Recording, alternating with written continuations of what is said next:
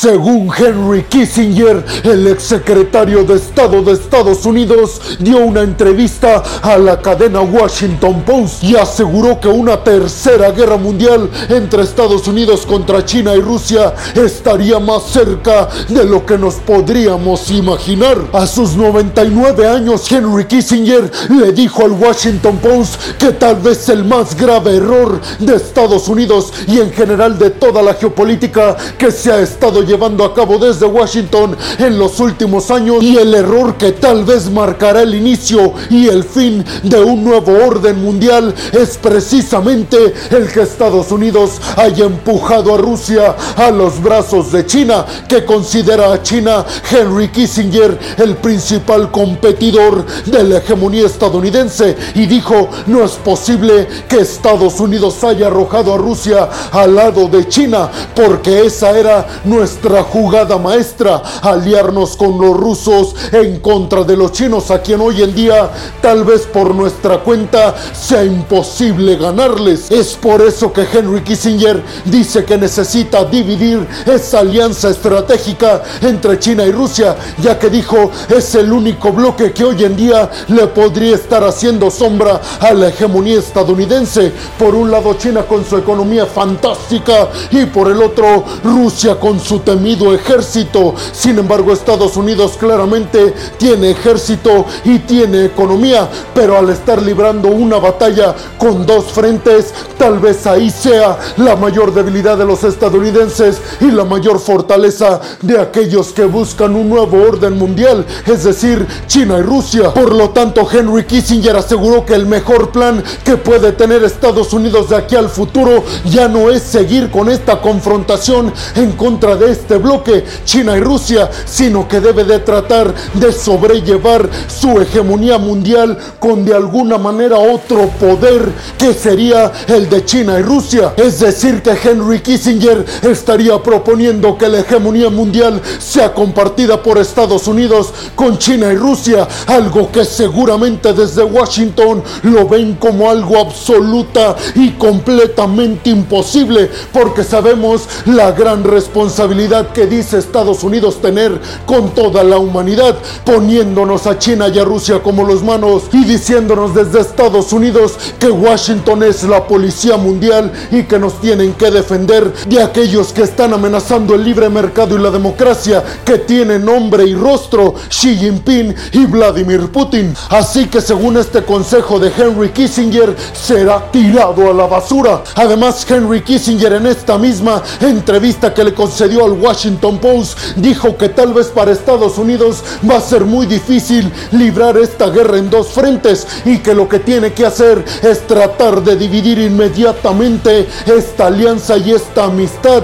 al parecer inquebrantable de Vladimir Putin y Xi Jinping. Kissinger fue uno de los artífices para que China se volteara a favor de Estados Unidos y en contra de la Unión Soviética en aquellos años de Guerra Fría y de hecho muchos especialistas le atribuyen atribuyen la victoria estadounidense en contra de la URSS durante la Guerra Fría precisamente a este movimiento geopolítico en el que pusieron a China de su parte y fueron en contra de la extinta Unión Soviética. Algo así propone Henry Kissinger, pero esta vez al contrario, una alianza con Rusia, parcialmente por supuesto en contra de China, porque Henry Kissinger aseguró que en el futuro Rusia no va a ser ciertamente un competidor serio de la hegemonía mundial, únicamente China, pero dijo, si al lado tiene un ejército china que lo protege como el ruso, eso nos pondrá las cosas más difíciles a los estadounidenses si queremos mantener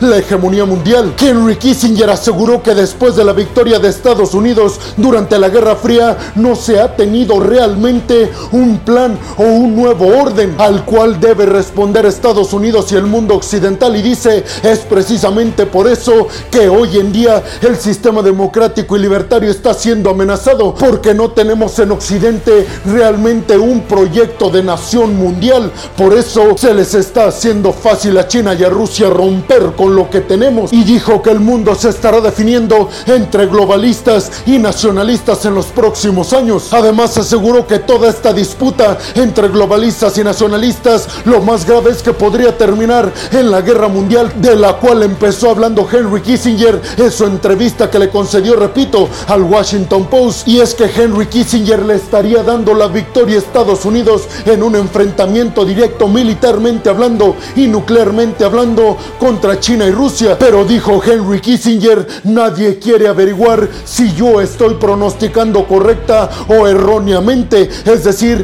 que nadie quiere comprobar si realmente Estados Unidos le ganaría un encuentro cara a cara a China y a Rusia, porque los más perdedores seríamos todos los ciudadanos del mundo, ya que ante una guerra nuclear entre estas tres superpotencias no quedaría prácticamente un rincón en el mundo que no fuera alcanzado por los estragos de esta guerra nuclear. Pero tú qué opinas? ¿Crees como Henry Kissinger que Estados Unidos ya no puede competirle a Rusia y a China conjuntamente y que tiene que abogar por dividir esta alianza y llevar a uno de estos dos de su bando? Y sobre todo, ¿crees que Estados Unidos finalmente debe de aceptar que tiene que compartir la hegemonía mundial precisamente con China y con Rusia? Déjame tu opinión en la zona de los comentarios. Bienvenidos a un nuevo video de geopolítica en el cual, como ustedes ya saben, les voy a platicar lo más importante que ha acontecido a niveles diplomáticos y geopolíticos alrededor de todo el mundo. Y vámonos rápidamente con la segunda noticia del día de hoy es que Boris Johnson, el todavía primer ministro del Reino Unido, porque ya renunció, pero todavía no deja como tal el cargo hasta encontrar su sustituto, que será a principios de noviembre, pues todavía el actual primer ministro del Reino Unido, Boris Johnson, realizó una visita sorpresa a Ucrania para reunirse con su mejor amigo, porque así lo han dicho los dos, con Zelensky. Y ahora que Boris Johnson ha mencionado la posibilidad de estar buscando nuevamente el puesto como primer ministro británico, sin lugar a dudas esta visita a Ucrania, donde hacen ver al líder británico Boris Johnson como todo un personaje fuertísimo que va en contra de Rusia y que siempre está a favor de Ucrania, sin lugar a dudas eso le da un montón de votos y de respaldo para buscar nuevamente el puesto como primer ministro del Reino Unido. Boris Johnson en conferencia de prensa ya en Kiev, la capital ucraniana, reunido con Volodymyr Zelensky, dijo que aunque él no esté en el puesto de primer ministro, el Reino Unido seguirá apoyando incondicionalmente a Ucrania para que le gane la guerra completamente al ejército ruso y termine por expulsar a todo lo que tenga que ver con el Kremlin del país ucraniano. Esta visita de Boris Johnson reafirma la amistad inquebrantable entre el Reino Unido y Ucrania, pero también entre Boris Johnson y Zelensky, que hay que recordar, esta visita se da dentro del marco de las celebraciones por el Día de la Independencia en Ucrania. Boris Johnson aseguró que el Reino Unido estará entregando en los próximos días, escuchen bien, cerca de 2.000 drones militares para acabar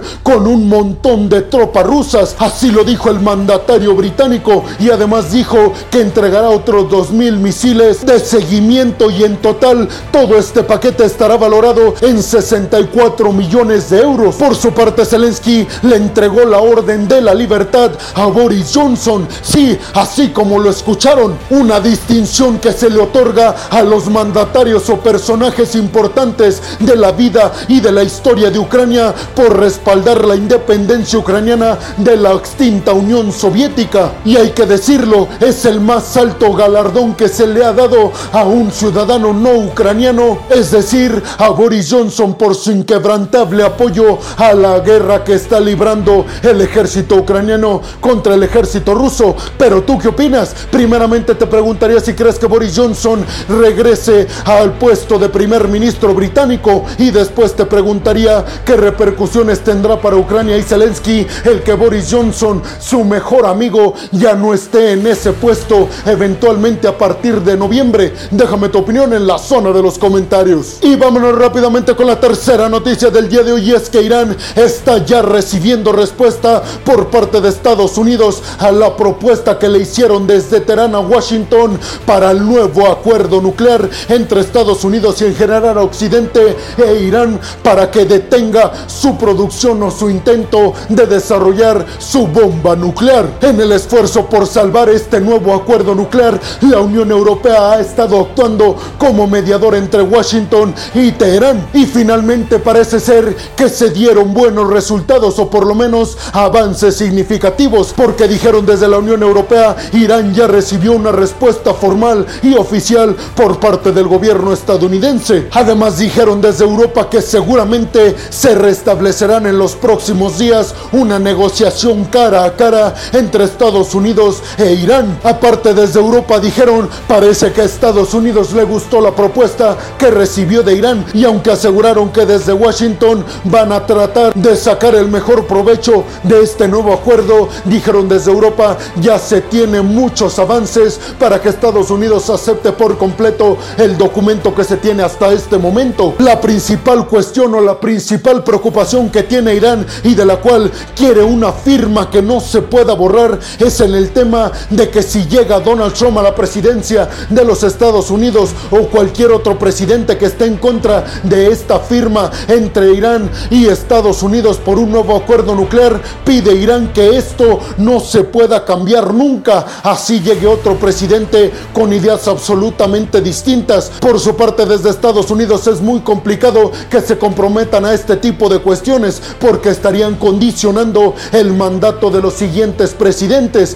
pero al parecer Estados Unidos está proponiendo una cláusula en la que Estados Unidos tenga que indemnizar con un montón de millones de dólares a Irán en el dado caso de salirse de este acuerdo nuclear. Lo que Joe Biden y los demócratas interpretan es una buena cláusula o un buen candado para que el siguiente presidente, si es que quiere salirse de ese acuerdo, se lo plantee dos veces por las cantidades estratosféricas de dinero que le tendrían que pagar a Irán en indemnización. Además, desde Irán están pidiendo que se le levanten casi todas las sanciones económicas por parte de la Unión Europea, el Reino Unido, Estados Unidos y en general todo Occidente, pero al parecer Estados Unidos ha dicho no a esta propuesta. Sin embargo, dijeron desde Washington, le vamos a plantear a Irán que le levantaremos la mayoría de las sanciones económicas, pero paulatinamente, cuando veamos que el acuerdo nuclear va avanzando correctamente y no al principio como quieren desde Teherán. Pero tú qué piensas?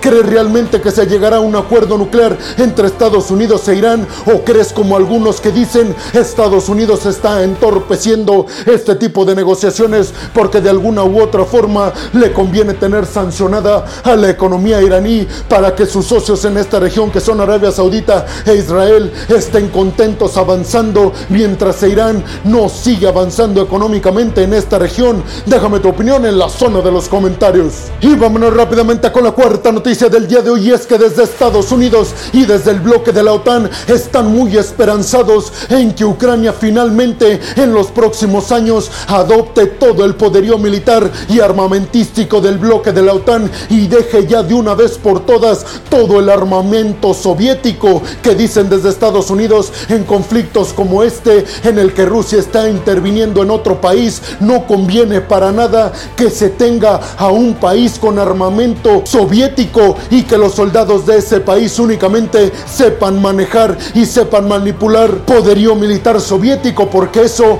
condiciona la ayuda que podemos enviar desde Occidente. Dijeron desde Estados Unidos y dijo Jan Stoltenberg, el secretario general de la OTAN, ese tipo de cuestiones y sencillamente nos restringen el tipo de ayuda que podemos enviar hacia Ucrania porque simple y sencillamente hay cosas militarmente hablando de la OTAN que aunque enviemos a Ucrania, los soldados ucranianos no saben manejarlo porque ellos únicamente saben manejar el armamento soviético. De ahí la importancia de que Ucrania cambie inmediatamente al armamento de la OTAN. Por su parte, Jan Stoltenberg dijo en una conferencia de prensa que se espera que en los próximos seis años Ucrania ya esté completamente afiliada a todo el poderío y arsenal militar de la OTAN y que ya todo lo que tienen hoy en día en armamento militar soviético lo desechen por completo. Pero tú qué piensas? ¿Crees realmente que Ucrania se deshaga de todo el poderío militar que tiene de la extinta Unión Soviética? Porque al fin y al cabo es lo que ha de alguna manera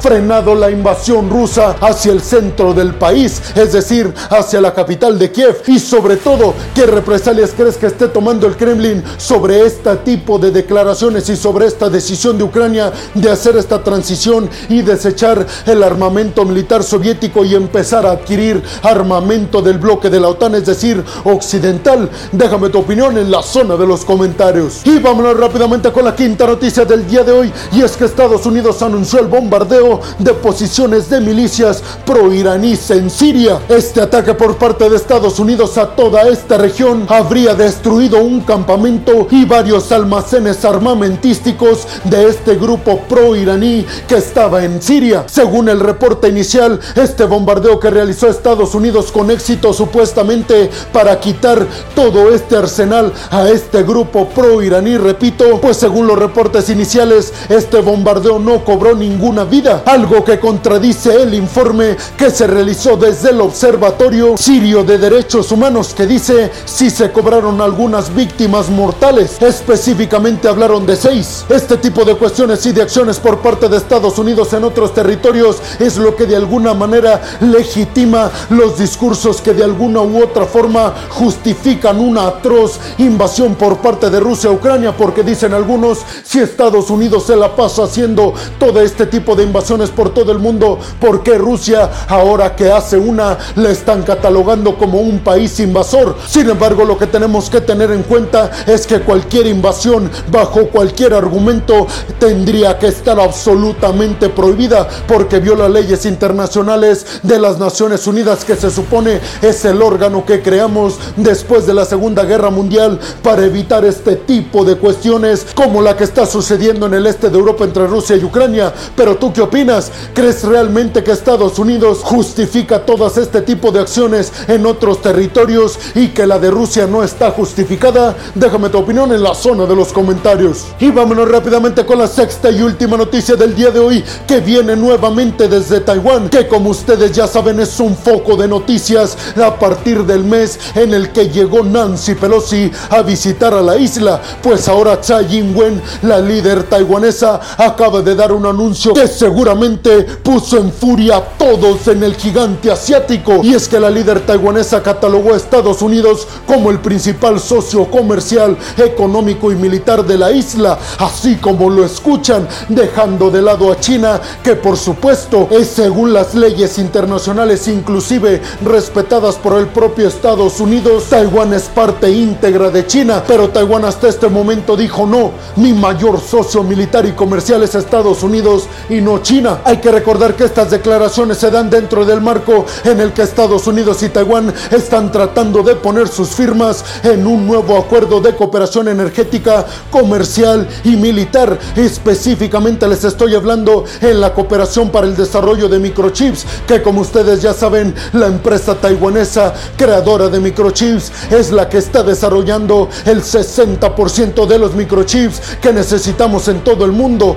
De ahí la importancia que tiene Taiwán para estas dos potencias mundiales, Estados Unidos y China. Pero tú qué piensas? ¿Qué tipo de represalias crees que esté tomando el gigante asiático después de estas declaraciones de que Estados Unidos es el mayor socio militar y comercial de la isla de Taiwán? Déjame tu opinión en la zona de los comentarios. Y bueno, hemos llegado al final del video del día de hoy. Les quiero agradecer mucho, peregrinos, el que hayan llegado hasta este punto del video. Además, les recuerdo que me ayudarían muchísimo si comparten este video en todas y cada una de sus redes sociales, si además me regalan su like y si además me dejan su opinión en la zona de los comentarios. También les agradecería muchísimo que si están escuchando esto desde Spotify, no se olviden de seguir al podcast. Si están viendo esto en Facebook o en Instagram, tampoco se olviden de seguir y de darle like a la página. Además, recordarles que si están viendo y escuchando esto desde YouTube, no se olviden de compartir el video en todas y cada una de sus redes sociales, de suscribirse al canal y de activar la campanita para que les lleguen todas y cada una de las notificaciones cuando subo un video nuevo de geopolítica o de otras cuestiones a mi canal. Como siempre lo hago al final de cada video, peregrinos, les quiero agradecer muchísimo el que me sigan apoyando con todos mis videos, porque gracias al apoyo de todas y de todos ustedes es que yo puedo seguir dedicándome a lo que más me apasiona en el mundo, que es hablarles a ustedes sobre los acontecimientos más importantes a niveles geopolíticos y diplomáticos alrededor del mundo. Así que muchas, pero muchas gracias. Sin más por el peregrinos, nos vemos en el siguiente video de geopolítica. Hasta la próxima.